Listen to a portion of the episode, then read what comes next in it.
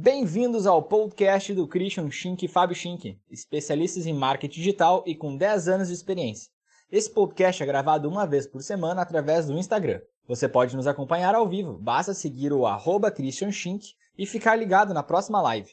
Mas chega de enrolação, vamos ao podcast.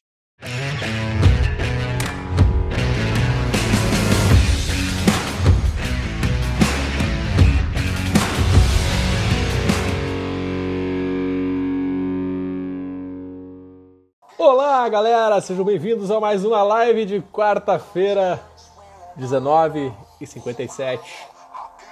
Começando mais uma live muito animada para te falar sobre muita coisa bacana que a gente preparou. Fabinho e eu preparamos muito conteúdo legal para dividir com vocês hoje.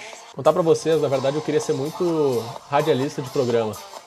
Pra poder ficar botando as músicas e ficar narrando com umas vozes assim em cima. Alô, alô, sejam todos bem-vindos a mais uma live de quarta-feira, 19h57, começando com toda a empolgação. A gente vai falar bastante, trazer bastante conteúdo sobre marketing digital. Sejam todos bem-vindos.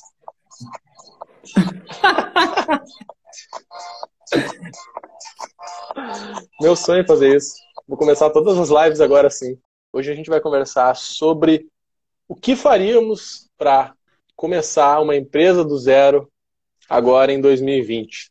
Claro que a gente tem toda essa situação da pandemia ocorrendo, né? E a gente nem está levando isso muito em consideração, mas sim todo uh, o que, que hoje a gente julga que seria extremamente necessário para a gente abrir uma empresa, começar uma empresa a partir de hoje. O que, que é extremamente necessário?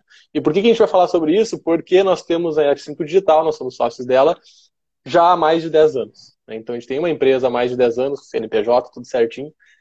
E a gente enfrentou ao longo dessa nossa jornada aí muitas e muitos uh, desafios e obstáculos. E a gente quer compartilhar com vocês um pouquinho desse aprendizado, todo que a gente teve, né? Os acertos, os erros que a gente teve até aqui. Com certeza a gente acertou bastante coisa, mas também teve muito desafio que né, fez a gente repensar algumas coisas. Então, a gente gostaria de dividir isso com vocês. E, obviamente, não só dividir, não só trazer história, mas, junto com isso, trazer muito conteúdo. Né? A gente poderia também falar sobre muitas coisas, entrar em muitas áreas, como a própria gestão do negócio, como a parte financeira, contábil, várias outras coisas, mas esse não é o nosso foco aqui, né? O nosso foco é marketing digital. Então nós vamos falar sobre essa perspectiva, né? Como criar uma, um, um negócio hoje, dando uma ênfase muito grande na parte de marketing digital. Só que lembrem que a gente sempre fala isso, marketing digital não é uma coisa desconexa do negócio em si, não é uma área totalmente à parte. Quando a gente está falando de marketing, a gente está falando da uh, essência do teu negócio. Né? O que, que tu entrega, os teus produtos, tu, o teu público-alvo, tudo isso faz parte do marketing digital. Então a gente vai focar bastante em negócio, mas olhando para a parte de marketing digital e vendas. Né? Basicamente é isso que a gente vai falar hoje. E tem muita coisa para falar, né? Quando a gente estava comentando sobre esse assunto essa semana, a gente começou a elencar o que a gente poderia trazer para vocês. E é muita coisa. Então é até difícil assim, de conseguir trazer um, um escopo fechadinho, assim, ó, isso aqui, esse aqui seria o, o nosso caminho perfeito, né? O que a gente elencaria como caminho perfeito. Mas estamos trazendo bastante coisa aí, vamos ver o que a gente consegue trazer para vocês. Eu ia comentar antes, Cristian, que a gente falou sobre uma empresa, até a gente não, não conversou sobre isso antes, nessa, nessa semana, mas quando a gente fala que vai começar uma empresa do zero, não necessariamente poderia ser uma empresa, né? Mas, por exemplo, pode ser como iniciar um podcast, né? De repente, assim, como tu vai, vai iniciar um projeto novo, o que tu tem que fazer? Eu acho que essas dicas que a gente vai dar hoje, depois tem que passar todas por elas, né? Pra gente ver se vai fazer sentido sempre. Para uma empresa faz, mas de repente para um projeto pessoal, um projeto que tu quer começar com alguns amigos, faz bastante sentido também para tu começar no caminho certo, né? Se isso vai ser levado a sério, não vai, mas é uma conversa que tu pode ter, pode ter desde o começo já para alinhar as coisas e é, é interessante, né? Agora tá, me, veio, me veio isso na cabeça. É, eu acho que isso, isso é legal a gente comentar, assim, quando a gente está falando agora em começar uma empresa. Para a gente alinhar isso, né? Quando a gente está falando em empresa, a gente está falando em pequenos negócios e que, que seja o negócio de uma pessoa só. Né? Que a gente às vezes fala disso. O negócio de uma pessoa só. O que, que é isso? Cara, é o profissional autônomo né, o profissional autônomo que abriu, é, que está entregando algum serviço, que está fazendo consultoria, que está vendendo um serviço, que, que, seja, a gente tem vários profissionais autônomos aqui que nos acompanham, né? Então isso não deixa de ser uma empresa. Encarem isso como uma empresa. Né? Só porque daqui a pouco tem muita gente que às vezes acaba não encarando dessa forma, né? Ah, não, eu sou profissional autônomo, né? Sei lá, eu sou eletricista, eu sou cabeleireiro, eu sou sabe? Tem várias pessoas assim, eu sou Uber, então eu trabalho meio por conta ali e não, e não me considero como uma empresa. Mas na verdade tem que ter essa visão, né? Tem que ter essa visão. É quando a gente está falando de construir uma empresa em 2020, a gente está falando para todo mundo que é, é, se autogerencia, né? Que tem essa possibilidade de autogerenciar, de fazer venda de um produto, de um serviço, né? Que gerencia a sua própria carreira ali. Beleza. Então o nosso tema da live hoje é sobre como, o que faríamos para começar uma empresa do zero hoje em 2020. Tá, então a gente vai trazer um conhecimento para vocês de 10 anos de mercado, né, 10 anos como sócios da F5 Digital. A gente vai falar sobre nossa, um pouquinho da nossa trajetória ali dentro, mas já trazendo os conteúdos linkados a isso, um pouquinho dos nossos erros, um pouquinho dos nossos acertos, para dividir com vocês, porque a gente tem conhecimento né, de 10 anos aí, que já não é um tempo tão pouco, né, não é uma empresa com, sei lá, centenária, mas é uma empresa que já tem uma, uma jornada legal aí e não quebrou dentro dos dois anos que normalmente as empresas quebram no Brasil. Né? Então a gente vai falar um pouquinho sobre isso também. E uma coisa bem importante que a gente quer dividir com vocês é o seguinte: a gente sabe o quanto é difícil começar uma empresa, sabe o quanto é, é árduo começar algo, uma empresa assim, um negócio, estruturar isso é muito difícil. E também tem uma coisa que normalmente a gente fala que é a corrida dos ratos, né? A corrida dos ratos é também usado na questão financeira, né? Tem autores que falam sobre isso e tal, mas a gente traz isso para o âmbito dos negócios, que é uma coisa que a gente quer dividir com vocês para vocês também evitarem isso, né? O que acontece?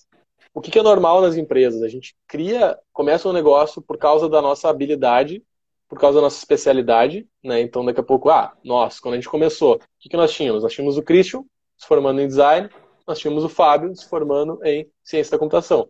Então, tem uma da área tecnológica, na área de design. Vamos entrar nessas especialidades e vamos vender serviços aliados a isso. Está errado? Não, não está errado. Só que o que, que, acontece? A gente começa a entrar como os especialistas, a gente coloca a nossa habilidade em prática e a gente acaba deixando o nosso papel de gestor fora. A gente acaba não olhando para isso. E aí o que, que é normal acontecer? A gente quer só vender o nosso serviço, vende, vende, vende, vende, e a gente entra no papel só de executor. Então a gente só fica executando e a gente não tem daí mais tempo para pensar no negócio, para planejar estrategicamente, a gente acaba não tendo esse tempo. Então a gente entra no que a gente chama de corrida dos ratos, que é simplesmente ficar vendendo, vendendo, vendendo, porque aos poucos tu vai inflando um pouquinho essa empresa, sendo tendo uma estrutura física ou contratando alguns funcionários, e aí tu começa a ter uma responsabilidade maior com relação a isso, né? É, tendo gastos muito maiores, então tu já não pode se dar o luxo de, ah, mês que vem eu vou, sei lá, não vou mais pegar cliente e eu vou conseguir agora ter tempo para pensar no meu negócio. Não consegue mais, porque tu está correndo ali para deixar essa máquina girando. Então, a gente traz isso também para vocês pensarem bastante sobre isso, para não começar um negócio e simplesmente girar essa roda e não conseguir mais parar, né? Não, não ter tempo mais para parar ali e pensar estrategicamente no negócio de vocês, virar meros executores ali dentro e não ter esse papel de gestor. Né? Então, se atentem muito para isso. E, e esses passos que são passos, né? São dicas, assim, coisas que a gente faria isso vai ajudar vocês a pensarem sobre isso também, para não entrar e não cometer esse erro que a gente cometeu no início e que a gente também quer que os empreendedores olhem para isso e não cometam isso nesse início. Isso é normal, né? Porque o começo de todo projeto, de toda a empresa, é, é, difícil e porque tu tem muito, muito custo, né? Tu volta e meia, tu tem algum boleto para pagar no final do mês que ou já está na recorrência, já sabe que tu vai ter que pagar aquilo, ou que surgiu no meio do caminho, no meio do mês. Então o que acaba acontecendo é que tu acaba sempre tentando dar aquele respiro a mais, aquele fôlego a mais para pagar mais um boleto, para pagar mais um boleto. E assim tu vai. E daqui a pouco tu fica um mês, dois meses, três meses, daqui a pouco tu tá um ano nisso, dois anos, e tu realmente, como o Christian falou, tu para de pensar no negócio e tu, tu começa a pensar só nos boletos. Então tu é movido a pagar boletos. E tu fica nesse, nesse âmbito de eu preciso fechar um negócio, eu preciso fechar mais um negócio porque surgiu mais um boleto para pagar. Preciso fechar mais outro porque surgiu outro boleto. Isso não vai parar nunca. Vai sempre surgir boletos para pagar. Boletos é uma forma de, de falar, né? Porque todo mundo entende, todo mundo tem aquele medinho do boleto, né? Um boleto do, boleto do mês, mas é uma forma de falar que, cara, custos a gente vai ter. Então, como a gente consegue fugir disso, né? Ou como é que a gente pode pensar para não ficar dentro desse, dessa corrida de ratos que nem o que te falou, ou dessa paga boleto, paga boleto, paga boleto? Vamos lá, primeira coisa, tá? E vai ser um pouco clichê isso, porque quem está tá nos acompanhando aqui sabe que a gente fala sobre isso, principalmente quem fez as consultorias, mentorias com a gente, né? Quem teve a oportunidade de fazer consultoria com a gente sabe que a gente bateu muito nisso. Né? Qual que é a primeira coisa que a gente fala na consultoria, qual que é a primeira coisa quando a gente olha para um negócio, que a gente começa a conhecer o um negócio, o que, que a gente pergunta? Quem é o teu público-alvo? Né? Essa é a pergunta base, fundamental de todo negócio, que está todo mundo meio cansado de ouvir isso, mas ao mesmo tempo é uma dor muito difícil de as pessoas conseguirem resolver. Né? Todo mundo sabe e olha para isso, pá, beleza, preciso saber meu público-alvo, mas ao mesmo tempo, tá, definiu o público-alvo? Não, não defini. Né? Deixei aberto. Por quê? Porque quando a gente tem que definir um público-alvo, a gente tem que definir uma, um grupo de pessoas que a gente quer atuar, que a gente quer vender, a gente acaba deixando um monte de gente de fora. E aí entra esse medo. Tá, mas eu também consigo vender para essas outras pessoas e tal. Então por que, que eu vou me comunicar só para esse grupo? Então a gente sempre tem esse medo envolvido de afunilar, de fechar o nosso público-alvo e deixar ele muito específico. Né? É um medo natural. Isso provavelmente vocês que estão nos ouvindo aqui tenham esse medo também. Muito provavelmente muitos de vocês nunca definiram o público-alvo. Vocês têm uma ideia. Vocês têm uma ideia de público-alvo que vocês atingem. Ah, eu atingo mulheres de tanta, tanta é, idade, localizada em tal coisa. Porque está sendo baseado no que vocês fazem hoje. Mas vocês não pararam muitas vezes para estruturar e escrever, ó, não, eu quero atingir essa pessoa. Essa pessoa é a pessoa perfeita para o meu negócio. Quando a gente está falando de definir público-alvo, que é o primeiro passo de tudo, né, o primeiro passo que a gente faria para construir uma empresa é definir quem são as pessoas que, para quem eu quero uh, entregar minha solução. Quem são as pessoas que eu quero ajudar? Eu, eu, a gente começaria por aí, né, definiria isso.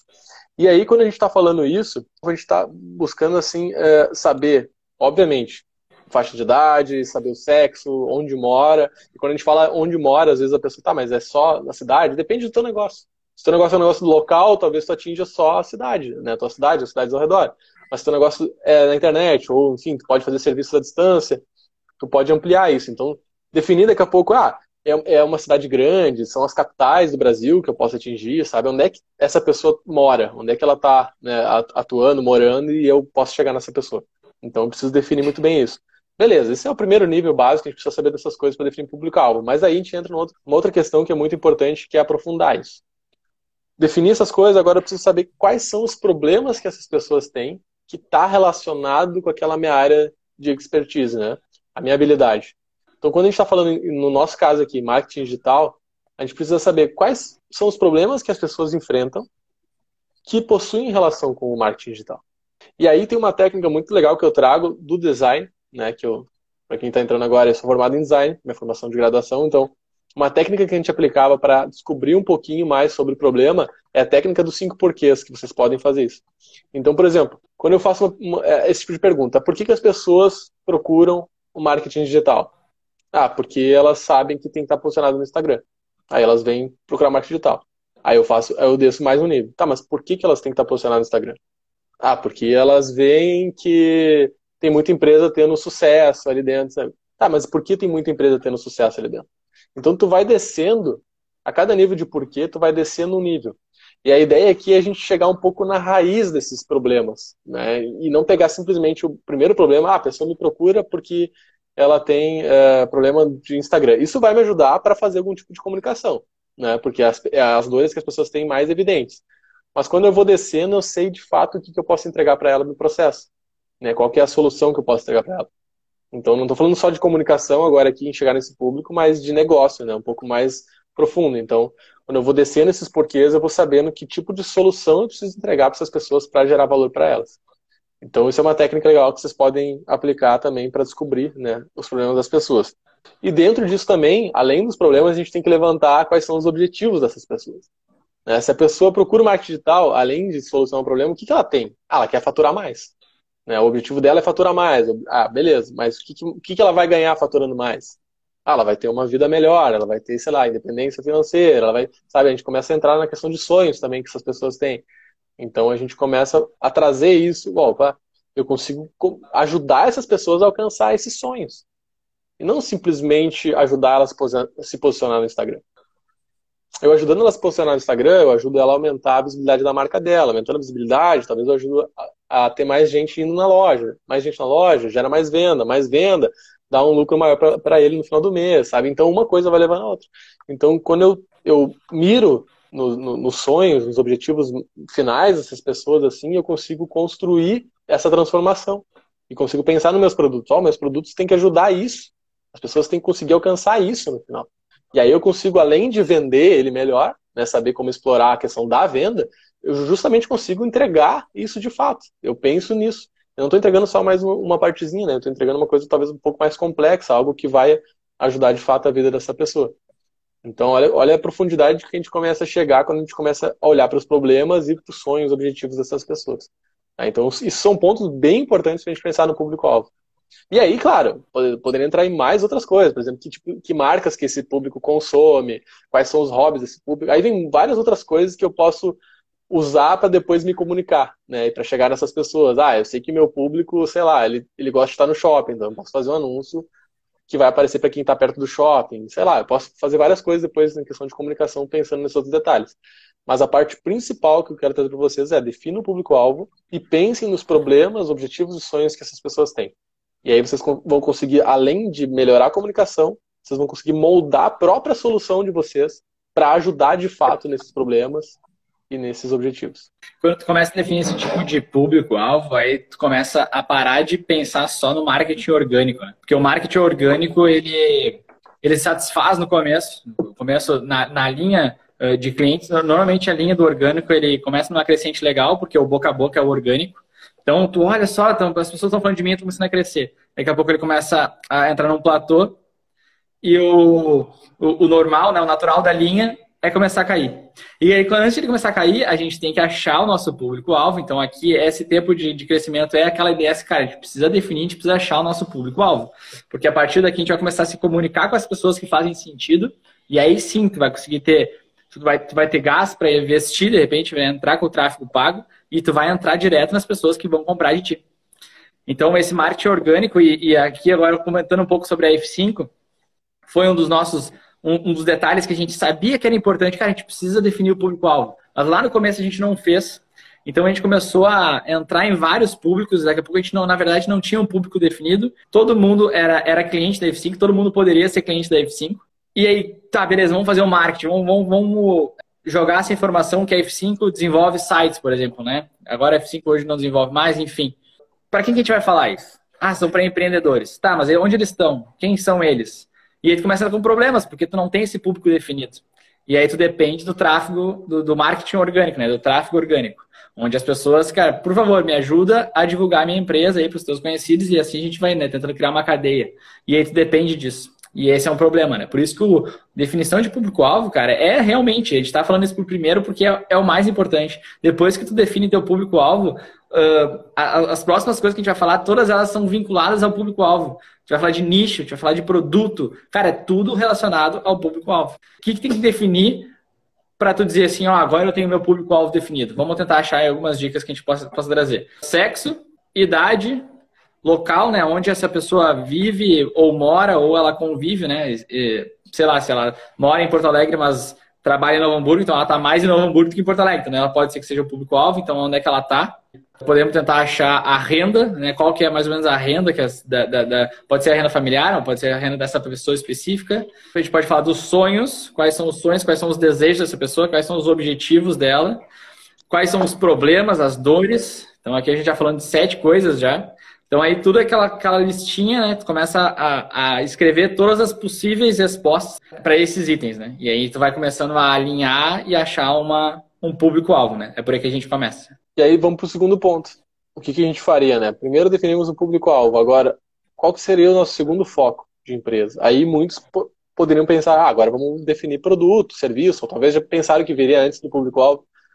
Mas na nossa cadeia aqui, o que a gente imaginou? Cara, segundo coisa mais importante que a gente poderia começar a pensar depois que a gente definiu o público-alvo é pensar em se tornar especialista na área. Por quê?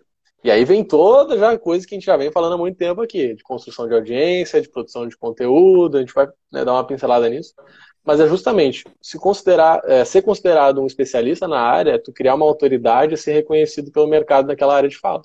Então, daqui a pouco a gente vem do marketing digital. Né? A gente definiu o público que a gente quer falar e a gente já tem uma ideia daqui a pouco de nicho e tal, a gente vai começar a produzir conteúdo para começar a ser considerado especialista na área. Não é só produzir conteúdo, a gente vai dar mais alguns detalhes. Mas por que isso, né? Porque quando a gente começa a fazer isso, cara, depois que tu vai criando essa tua audiência ao teu redor, tendo um reconhecimento, o produto, e aí não entendo mal, mas assim, o produto que tu criar, ele vai vender essas pessoas. Se essas pessoas confiam em ti, se tu conhece bem elas e sabe os problemas que ela tem, o produto que tu lançar que resolva os problemas dela vai vender. Né? Um produto, um serviço, o que for, ele vai vender para esse público que está te acompanhando. Essa é a, é a, segunda coisa que nós faríamos, assim, né? definir público-alvo e agora entraria para começar a construir é, essa, essa, se tornar especialista na área. Né? E como é que a gente faria isso? A gente vai escolher um, um nicho, um subnicho. É, então, por exemplo, a gente está falando aqui de marketing digital, marketing digital é um nicho, mas isso é muito amplo. Dentro do marketing digital eu posso falar sobre muitas coisas. Então a gente desceria mais uma camada e definiria um subnicho aqui dentro. O que, que a gente atua hoje, por exemplo? Nós, né, Fábio e Cristian, o que, que a gente fala de marketing digital aqui? A gente não fala sobre marketing de afiliado, a gente não fala sobre endomarketing para empresas, a gente não fala sobre, sei lá, tantos outros tipos de marketing que a gente podia falar. A gente fala aqui focado nos dois pilares que a gente sempre defende: construir audiência, tanto em redes sociais quanto na lista, né? Tu, tu, ter leads e tal, a gente fala muito sobre isso. E, e ter processo de conversão, montar funil de venda, criar produto para vender para essas pessoas, né? Ter um funil para guiar essa jornada do cliente e tal. Então são essas coisas que a gente fala para vocês. Esse seria o nosso subnicho. E é claro que dentro disso a gente ainda poderia definir muito mais, a gente poderia né, ser bem específico. Até coloquei um exemplo aqui, como a gente tem bastante arquiteto que, que nos segue, né? E, e tem acompanhado as nossas lives, então eu gosto de trazer esse exemplo. Mas, por exemplo, se a gente for pensar em arquitetura, arquitetura é um nicho. Né? É um nicho gigante. Para falar sobre arquitetura, para falar sobre qualquer coisa dentro de arquitetura. Quando, é, como é que a gente poderia definir um subnicho? Poderia ser arquitetura de interiores, por exemplo. Arquitetura de interiores, eu, opa, já afunilei um pouco. Né? Talvez eu afunilei bastante. Mas vamos para arquitetura de interiores. Agora eu estou já me, né, entrando num, num subnicho aqui mais específico, onde é que eu vou atuar com umas pessoas mais específicas. Mas eu poderia ser muito mais específico ainda.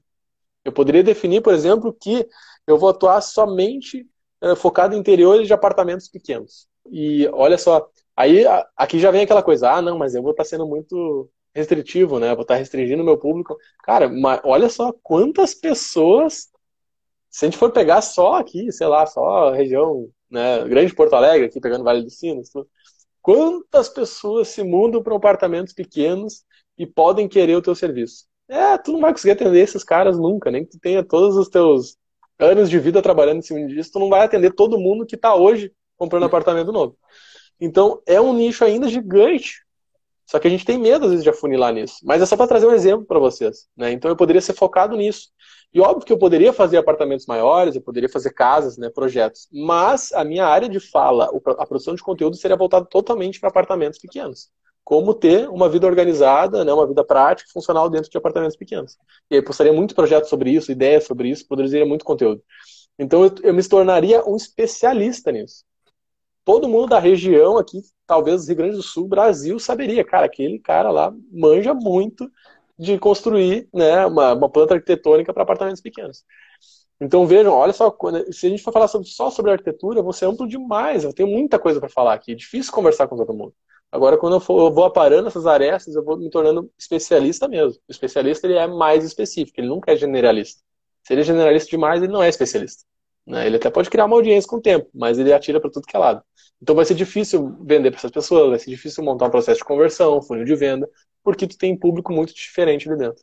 Show de bola, cara, isso faz muito sentido. E aí, quando a gente começa de novo a voltar, e agora a gente vai começar a andar entre as nossas dicas, né? Por exemplo, quando tu tem um nicho, de, um subnicho muito definido, como por exemplo, arquitetura de interiores uh, para apartamentos pequenos, é muito fácil tu elencar dores, é muito fácil tu elencar uh, alguns objetivos, achar o teu público.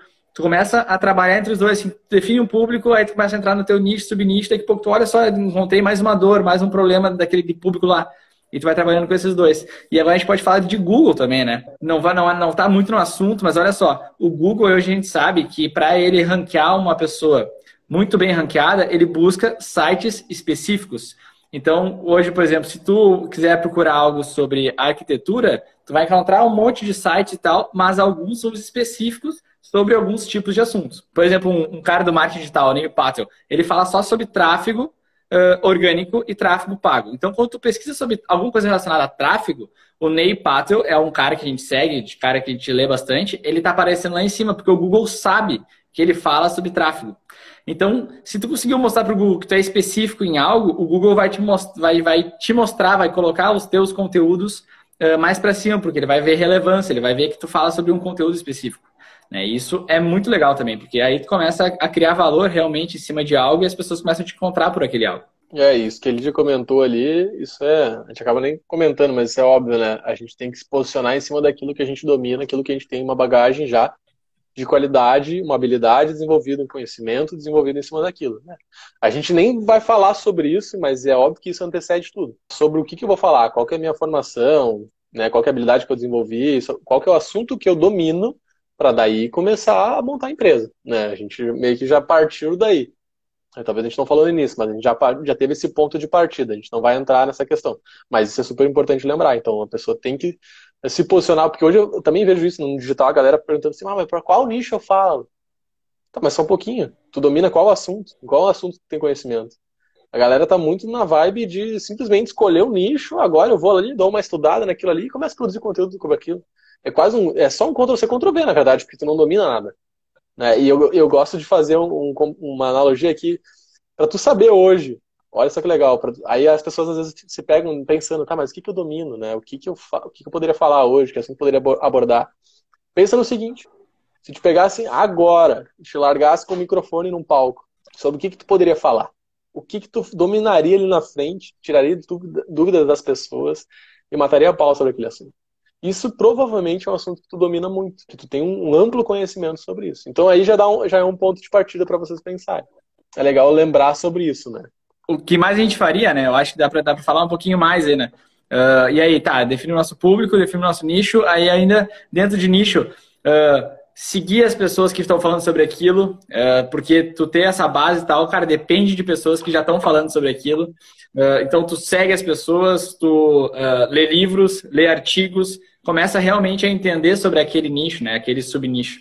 Isso é importante. E se tu não tem isso definido, tu vai atirar para tudo que é lado, vai seguir uma galera, vai ler um monte de livro e nada vai fazer sentido. Também isso é importante. Né?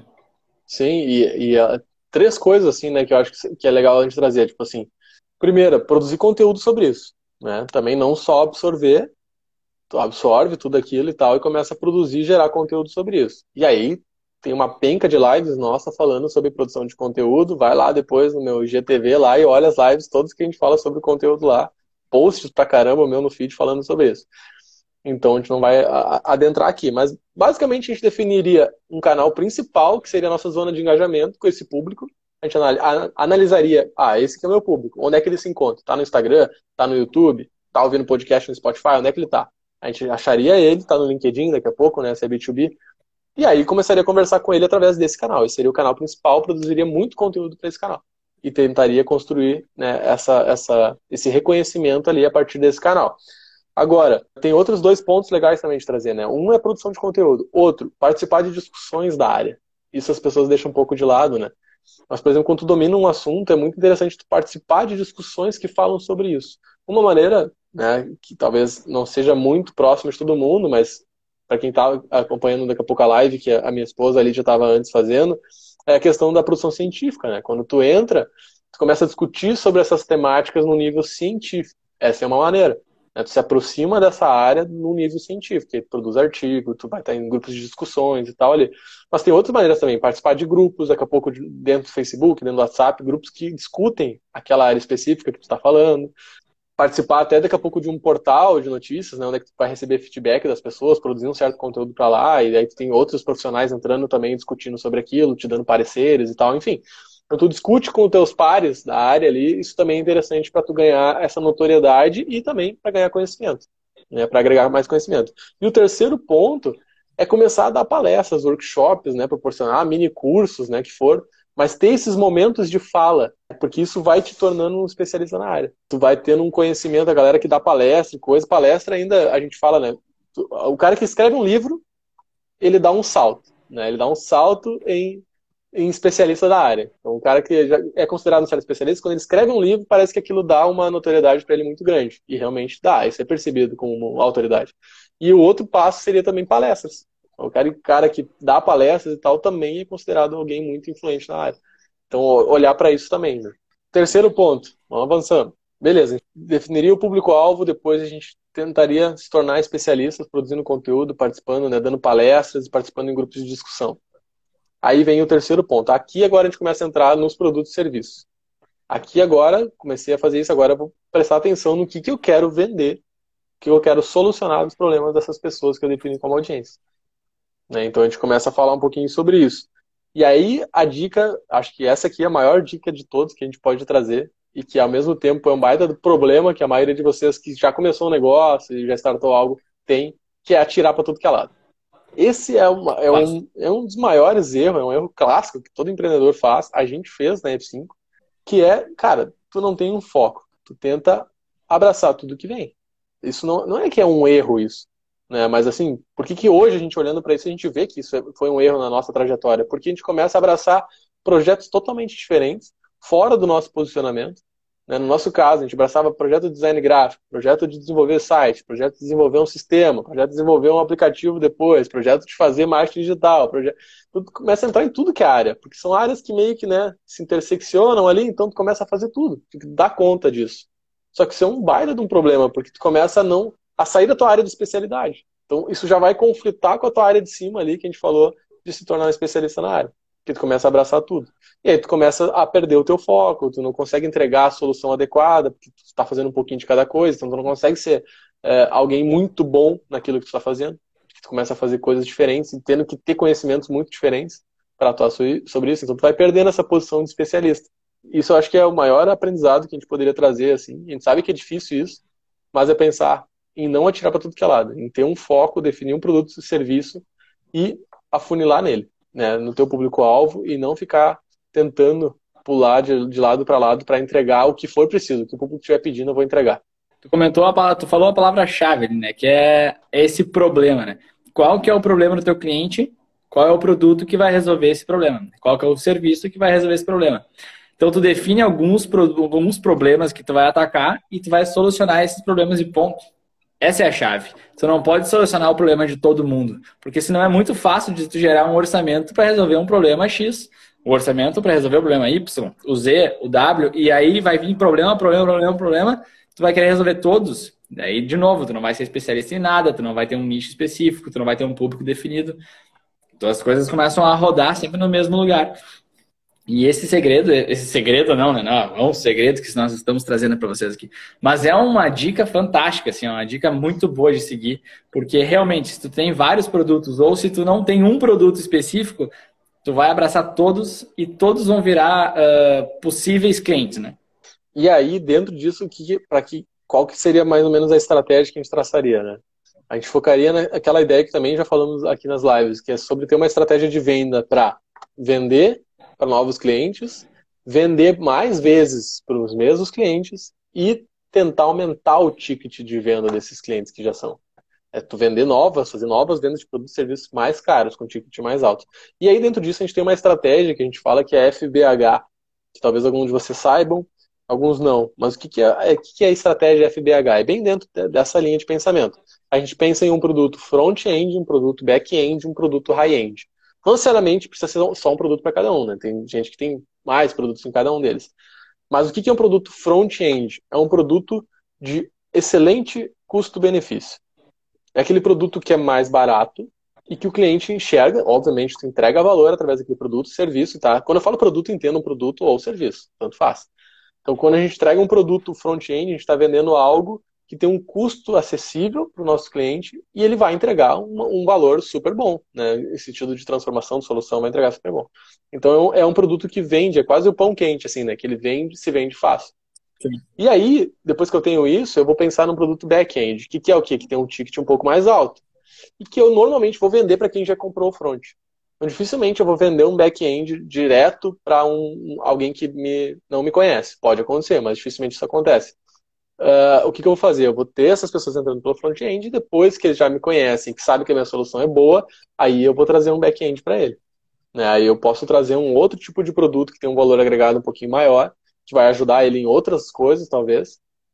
E aí eu já estou aumentando esse ticket. Só que aí vem o terceiro nível, que é o high-end. E aqui no high-end é um produto de elevado custo. Né? Então aqui são poucas pessoas que vão ter acesso, tu vai fazer poucas vendas desse produto mas ele tem um, uma alta lucratividade para o negócio. Então, se a gente fosse pegar agora como exemplo, o que, que as pessoas têm feito no mundo digital, tá? Que são exemplos mais fáceis de vocês visualizarem. elas vendem um, um, um e-book, por exemplo, vendem um e-book por R$ reais, esse é o produto front-end. Entrega uma solução super boa através desse e-book. Depois que a pessoa comprou, elas começam a lançar um curso delas, que elas vão vender, sei lá, por 500 reais, 900 reais, um curso bem mais aprofundado, talvez sobre outros temas, né, bem aprofundado ali dentro. Então já tem um, um valor maior. Só que normalmente elas ainda têm um high-end, que é o processo de mentoria com elas. E esse produto custa, sei lá, 3 mil, 5 mil, depende do cara, cobra 10 mil, 20 mil. Então, olha só a diferença, né? Tu tá ali no produto, pum, pum, pá. Agora o próximo aqui é um nível muito alto. Só que acontece, eles vendem poucos desses, só que a lucratividade é muito alta desse produto. E aí eles vão pegar os caras que, né, que já compraram os outros. Aí, aí sim, que quase 0% das pessoas vão comprar direto a mentoria. Vão vir para outros produtos, vão estar tá conhecendo eles, a solução, vão estar tá reconhecendo neles essa autoridade toda que eles têm para falar do assunto, e aí tu vai estar tá preparado para comprar esse high-end. Então é uma estratégia que vocês podem também pensar. É como a gente faria. A gente pensaria em pelo menos três produtos e para cada um desses estágios. É como se a gente fosse elevando o estágio, né? Pegar do cliente lá no início e cada vez a gente fosse elevando ele dentro de novos estágios dentro da nossa empresa, entregando mais soluções, vendendo mais vezes para ele. Quando a gente escuta falar que a gente tem que montar um processo, né? Qual que é o processo que o cliente vai seguir na tua empresa? Eu acho que é, fica meio vazio, né? A gente também tinha muita dificuldade de pensar sobre isso. Ah, mas como assim tem que montar um processo? Como é que eu vou levar o cliente a comprar melhor, comprar mais, comprar outros produtos? A gente não entendia exatamente. Mas era por causa desses mesmos problemas que a gente comentou até agora. Não ter essas definições. Depois que tu tem definido qual é o teu front, qual é o teu back, qual é o teu high, tu sabe qual é os clientes que vão comprar de cada um e como é que tu tem que oferecer esses produtos, em qual momento oferecer. A escadinha do produto vai subindo com, com os teus clientes. Claro que na primeira primeiro degrau, tu vai ter, sei lá, vamos fazer uma, uma média, vamos fazer uma, uma escala de clientes. 1.097 reais. Quando tu passar para o segundo degrau, claro que tu não vai esperar mil clientes, de repente tu vai esperar 5%, 10%, 20% desses mil. Então vamos falar aí de 20, de 200 clientes vão comprar o back. E aí desses do back vão cobrar 10, 5, 10 ou ainda menos, né? Vão comprar o high. Então, tu tem uma escadinha e aí tu vai trabalhando com cima de todos os clientes. E aí tu vai parar de, também de tentar vender para todo mundo ou não para vender para ninguém. Porque tu vai entender que, olha só, eu tenho mil clientes hoje, eu preciso de 200 clientes no, no back-end. Então, tu vai trabalhar com dentro desses mil que já são teus clientes para subirem um nível e comprarem cada vez mais de ti, né? E aí aumentando uh, quanto os teus, os teus clientes estão investindo uh, em ti. Isso começa a fazer mais sentido. Porque se isso não está definido, se essa escada não está definida, se esse processo de escada não está definido, fica muito complicado, né? A gente fica nesse, nesse, nesse vai e vem e tal e não consegue definir as coisas. É, e até uma maneira de pensar as soluções para até precificar, né? Elas. A gente nem vai entrar nisso, maneira de precificar, mas assim, é uma das formas de tu pensar também, né? Como tu vai subindo isso e tu vai precificando. E outra ideia bem legal de vocês pensarem em escala, né? E aqui a gente começa a entrar num, num assunto meio delicado que uh, para muitos negócios, as pessoas não enxergam isso, como escalar isso. Mas basicamente, o que, quando a gente fala em escala, o que, que a gente está falando? É aumentar as vendas, aumentar o volume de vendas sem aumentar é, proporcionalmente o meu esforço para entregar isso. Então, sei lá, daqui a pouco, se eu sou um arquiteto, voltando ao exemplo do arquiteto, cada vez eu vendo mais projetos, eu cada vez não vou dar mais conta de entregar esses projetos sozinho. Então, eu preciso ter mais gente, né? eu vou ter um limite, eu preciso botar mais gente na minha equipe sei lá, se eu tenho uma confeitaria e eu começo a vender muitos produtos, daqui a pouco eu tenho que botar mais gente na cozinha. Talvez não seja bem proporcional, né? Tu vai ter um lucro maior, obviamente. Mas quando a gente está falando em escala, é praticamente não aumentar essa equipe, esses recursos, só que tu tem uma lucratividade muito maior. Então a gente também olharia para isso. Que tipo de produto a gente pode lançar, né, que a gente pode ter uma alta lucratividade sem ter que estar tá contratando mais gente, né? Pensa em agência de publicidade, por exemplo. Pega uma conta super grande de um, de um player gigantesco, os caras têm que contratar uma equipe inteira para cuidar daquela conta. E aí, se aquele, se aquele player sai, aquele cliente sai, eles demitem todo mundo da, da equipe, né? Então isso é bem normal em agência de publicidade. Só que a gente acha isso, né, uma coisa absurda, assim. Então a gente nunca pensaria num modelo assim. A gente pensa no modelo que a gente consegue ir ganhando escala. Cada vez vendendo mais, cada vez aumentando o ticket e tal ganhando mais sem precisar ficar aumentando a equipe na mesma proporção. Né? Então essa é uma ideia legal para vocês pensar. E aí, né, a gente já está chegando também no final da live. O último, o quarto item, que a gente poderia ficar a noite inteira falando sobre esses itens, tá? Mas assim, o que a gente falou? Primeiro definir a audiência, né, quem é o público-alvo. Depois a gente define, se tornaria especialistas nessa área, produziria muito conteúdo, participaria de rodas de discussão, palestra, tudo para se tornar, ser reconhecido nessa área. Terceiro, montaria produtos ou serviços dentro dessas estratégias de venda, né, FBH e tal, para tentar elevar as pessoas ali dentro. E aí o quarto é estruturar um funil de vendas. Né? Então, quando a gente fala em funil de vendas, também às vezes é um assunto que a galera meio que não, não domina e acha que é meio é uma coisa de outro mundo e tal. Mas na verdade é uma coisa meio simples, ela pode ser bem complexa, mas ela pode começar de uma maneira muito simples. Que é tu pensar em como é que eu levo uma pessoa que não me conhece a comprar de mim. Quais são os passos que eu preciso fazer com ela? É isso, é um funil de vendas. Né? Também pode ser pensado como uma jornada de compra do cliente, né? São os passos que ele vai fazer. Então, o que a gente faria? Primeira coisa, para atrair pessoas. As pessoas não nos conhecem. Como é que elas vão nos conhecer? A gente vai atrair elas por atenção e por intenção. E aí, voltando no que está falando do Google construiria, por exemplo, um site bem bacana e produziria conteúdo dentro das nossas palavras-chave para estar tá bem ranqueado. E aí as pessoas, por intenção, que nos buscarem no Google, vão achar o nosso site. E aí vão querer o nosso serviço. Esse já é o cara que já está pronto para comprar, basicamente. Que ele está procurando aquele serviço. Mas a gente também tra trabalharia a questão da atenção pelas redes sociais. Então ali a gente estaria, né, criando conteúdo legal tal, mas também através de anúncios e de outras formas a gente chegaria nessas pessoas e começaria a fisgar a atenção dessas pessoas que não nos conhecem. Né? Basicamente pelo tráfego pago, usando anúncios para essas pessoas passarem a nos seguir nas redes. E aí fazerem parte da nossa audiência, depois a gente trabalhar remarketing e, e levando elas pelo nosso funil de vendas. Então trabalharia atenção e intenção. As duas coisas são super importantes, as duas coisas se complementam.